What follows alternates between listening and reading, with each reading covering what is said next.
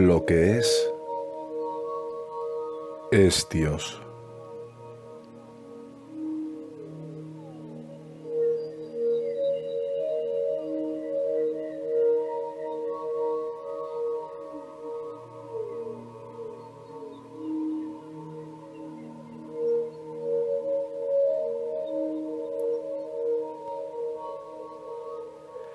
un devoto de Ramana Maharshi, que había estado con él unos 25 años, tuvo un hijo que murió y se encontraba desconsolado.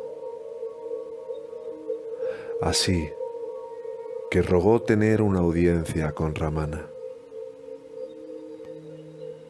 Ramana se encontraba en su periodo de descanso entre las doce y las dos de la tarde, pero estuvo de acuerdo en ver a su devoto.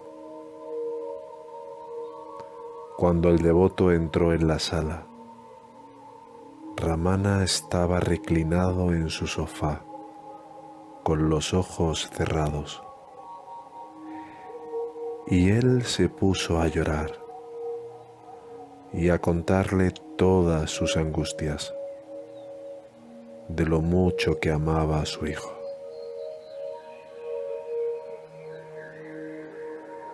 Después le preguntó a Ramana,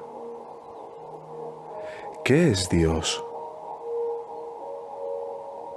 Ramana no respondió se mantuvo en silencio durante unos 15 minutos. Luego abrió los ojos y dijo en una voz muy baja, lo que es, es Dios.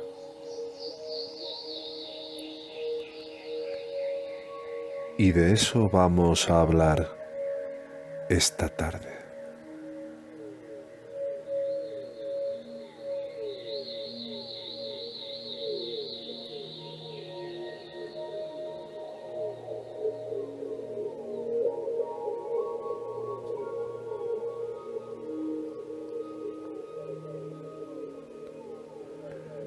Lo que es, es Dios. Es como cuando alguien hace la pregunta, ¿es el mundo real? El mundo por sí mismo es una ilusión, pero Dios, como el mundo, es real. A medida que avanzamos, nos encontramos con que nunca hubo un Dios, así que nunca hubo un mundo. Pero digamos que porque Dios es, el universo es. Todo, desde el microbio más humilde a la más exuberante galaxia. Es Dios en expresión. Todo es Dios. Cada hoja, cada pieza de arcilla, cada estrella, cada planeta no tiene por sí mismo ninguna base para su existencia, porque Dios es, todo lo demás es.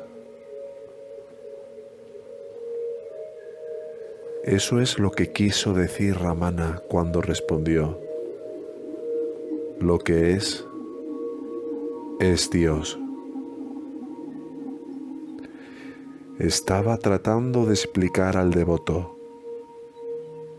tu hijo se muere, eso es Dios, tu hijo vive, eso es Dios, no hay ninguna diferencia real, solo en tu mente.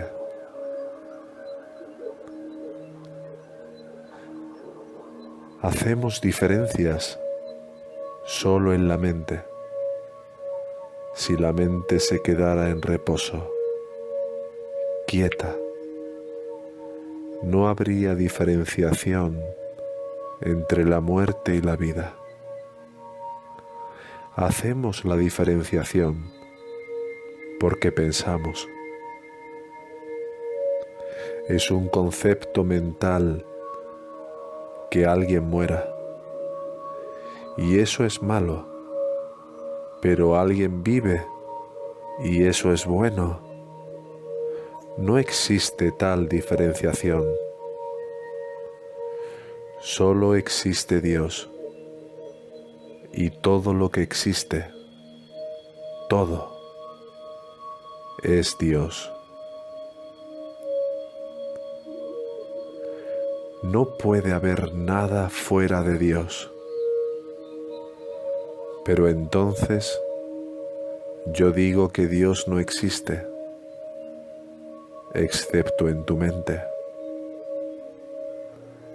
Esa es la razón por la que en realidad no existe ninguna cosa. ¿Seguís esto?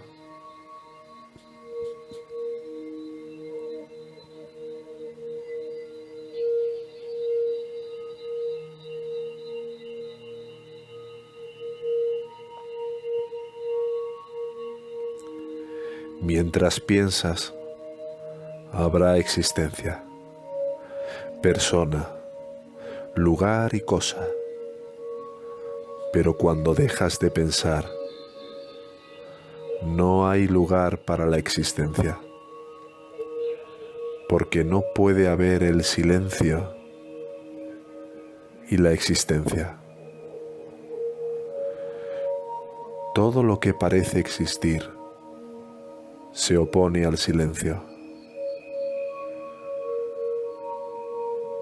El silencio es conciencia, la realidad absoluta. Sat, Chit, Ananda.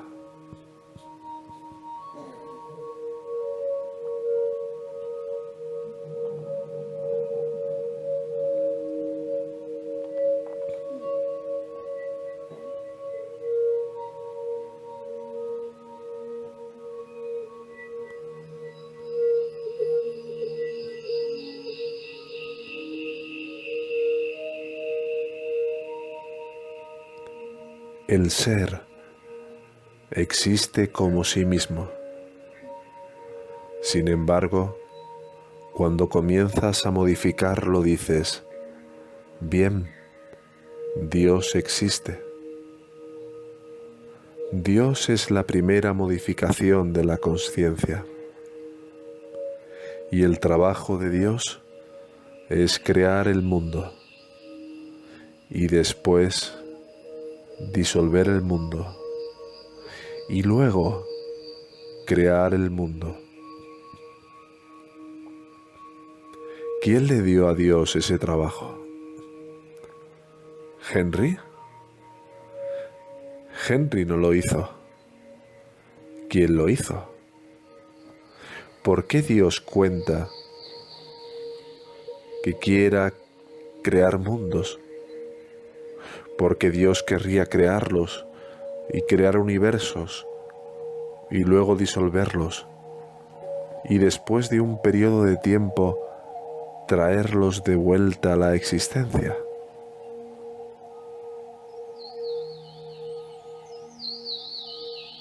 Sin embargo, esto es lo que leemos en todas las escrituras.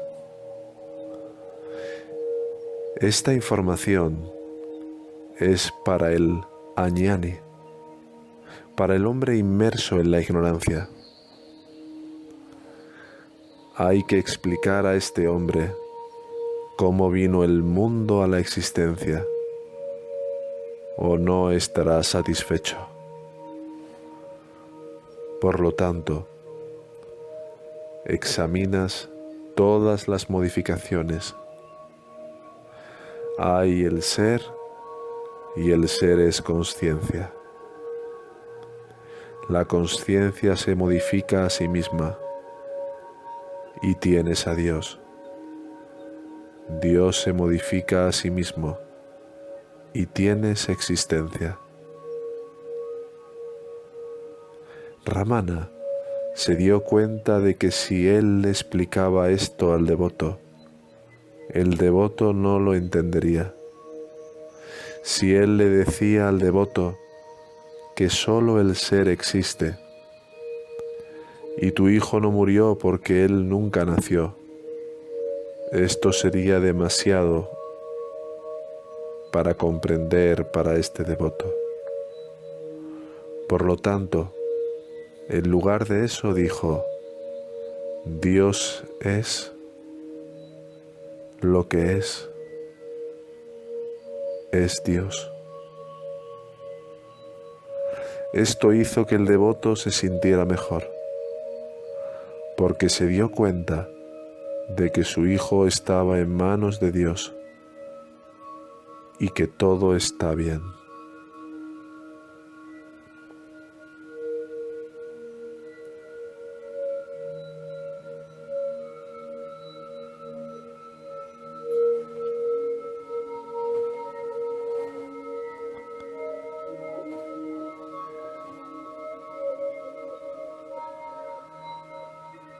Y sin embargo, si tenemos una mente inquisitiva, nos preguntamos,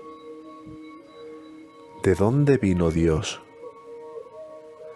¿Y por qué aparece Dios como todas estas cosas?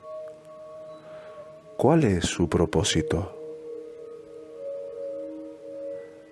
La mayoría de nosotros sabemos que no hay propósito. Ninguna cosa existe de la forma en que aparece. Tu verdadera naturaleza es la conciencia pura. La conciencia pura es lo universal. No hay lugar para nada más. En otras palabras, tú no puedes tener existencia tal como parece y conciencia pura. De lo contrario, tendrías diversificación, como la apariencia te muestra. Hay un hermoso árbol, hay un cielo, hay flores, hay animales, hay insectos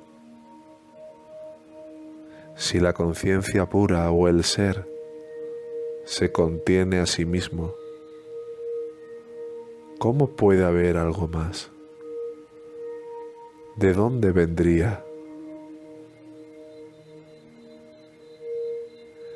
Es como el espacio. Cuando tienes una habitación llena de muebles, ¿qué ocurre con el espacio que ocupan? Y luego sacas el mobiliario fuera de la habitación. ¿Ha cambiado el espacio? Nada ha ocurrido con el espacio. El espacio es el mismo tanto si la habitación está llena de muebles como si está vacía. Y lo mismo ocurre con la realidad. La realidad existe. El ser existe como el ser, pero parece como si hubiera cosas en el universo, como si hubiera un universo. Hay gente, hay animales, hay planetas, está el reino vegetal, el reino mineral. Todo esto parece muy real.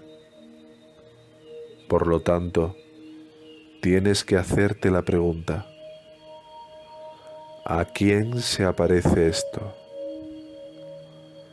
¿Quién ve esto? Sabes ya que es el yo.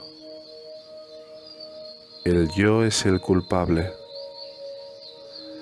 Si no fuera por el yo, no habría universo, no habría Dios, no habría creación.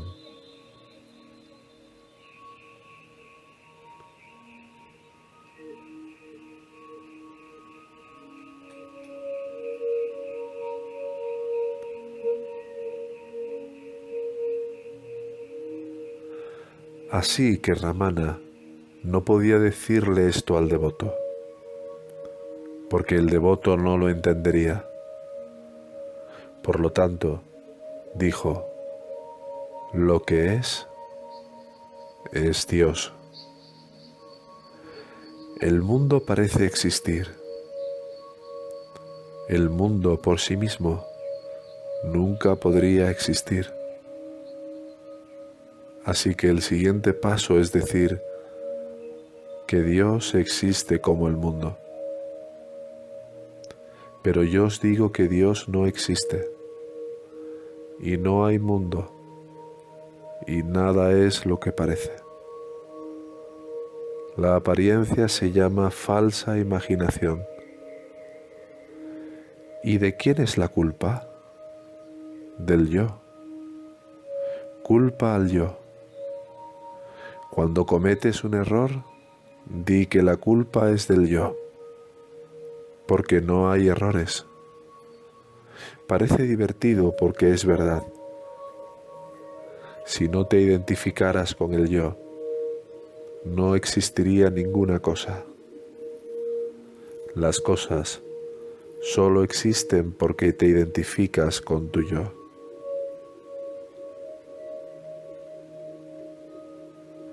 Ahora el gran secreto es seguir al yo de vuelta a su fuente. Si realmente sigues al yo de vuelta a su fuente, no hay Dios. ¿De dónde habría venido Dios? Aun cuando hablo de la palabra Dios, algunos de ustedes todavía están pensando en una figura allá arriba en el cielo, algún tipo de deidad antropomórfica. ¿Quién lo creó? Es la misma vieja pregunta. Si Dios creó el universo, ¿quién creó a Dios? No hay una respuesta verbal porque va más allá del pensamiento. Sabrás la verdad sobre esta cuestión cuando aquietes tu mente, cuando la mente ya no está en existencia, activa, la respuesta se revelará por sí misma.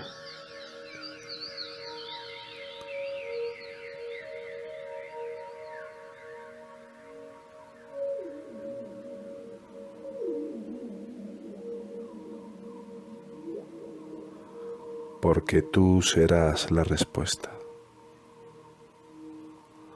De lo contrario, no hay una respuesta. Pero te puedo asegurar que no hay tal cosa como Dios. No hay tal cosa como la creación. Y no hay tal cosa como el universo. Así que no hay tal cosa como el mundo y no hay tal cosa como tú. No hay tal cosa como yo. ¿Qué queda? Silencio.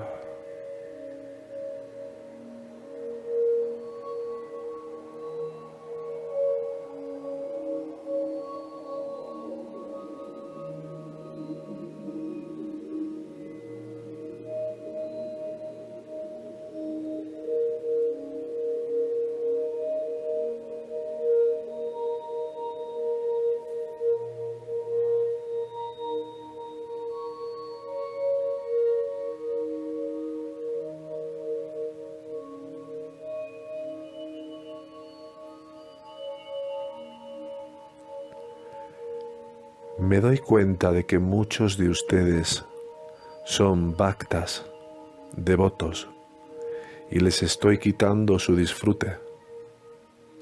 Les estoy quitando a su Dios al que adoran, ya sea en forma de Buda, Krishna, Jesús, Moisés o a quien les guste adorar. Pero yo hablo a muchos niveles. En lo que a Uñani se refiere es prácticamente imposible que Dios exista, separado de ti mismo. Pero sin embargo, personas como Nisargadatta Maharaj, Bhagavan Ramana Maharshi y muchos otros ñanis hicieron bhakti, devoción. Ramana solía rezar a Shiva en la forma de Arunachala. Nisargadatta también oraba a Shiva. Así que la pregunta es, ¿por qué lo hacían? Y la respuesta es, por el bien de los demás. Llegar a la etapa en la que Dios ya no existe más para ti es una etapa trascendental muy alta. Yo no espero que ustedes, devotos, renuncien a su adoración. Como saben, el domingo tenemos puya y tenemos canto. ¿A quien cantamos? A Hari, a Ram, a Krishna. Debo deciros de nuevo que siempre y cuando creas que eres el hacedor, que eres el cuerpo y la mente, no te engañes pensando que no lo eres, porque si no es así, no reaccionarías de la manera que reaccionas ante las situaciones. Así que mientras creas que las cosas son reales, entonces tienes que orar a Dios, porque Dios existe para ti. Puedes llamar a Dios la ley del karma. En realidad no existe el karma. Sin embargo, ¿cuántos de nosotros tenemos esa realidad? Por lo tanto, lo mejor que puedes hacer es practicar las prácticas ñana, pero sigue haciendo tu puya. No renuncies a ella. Si estás haciendo yapa, sea cual sea la práctica que haces, continúa. Pero practica la autoindagación. Y mientras practicas la autoindagación te darás cuenta de que te está pasando algo muy interesante.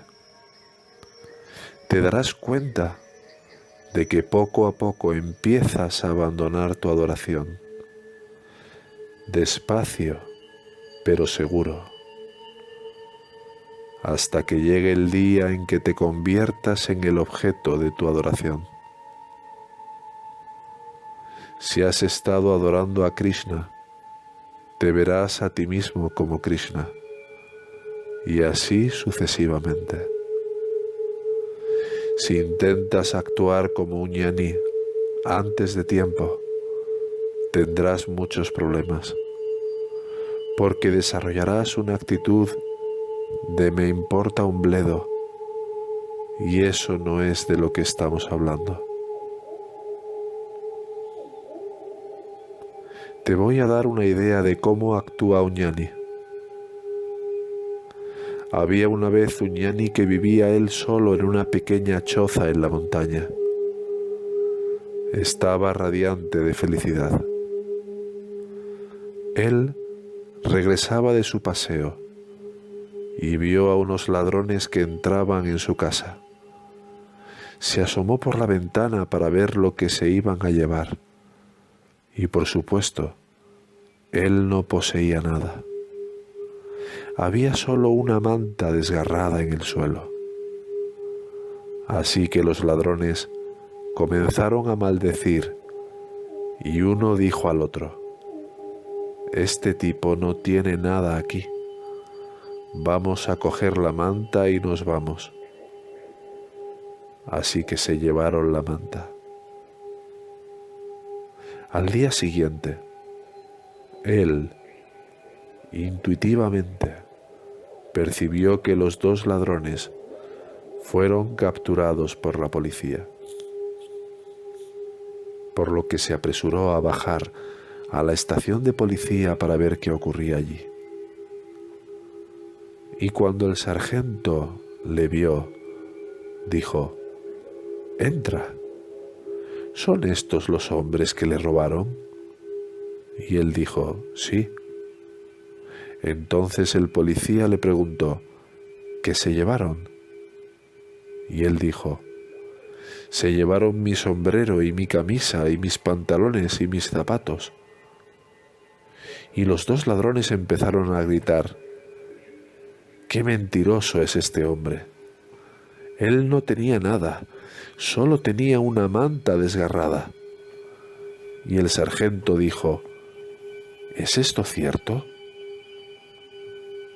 El ñani dijo, cuando me pongo la manta en la cabeza, se convierte en mi sombrero.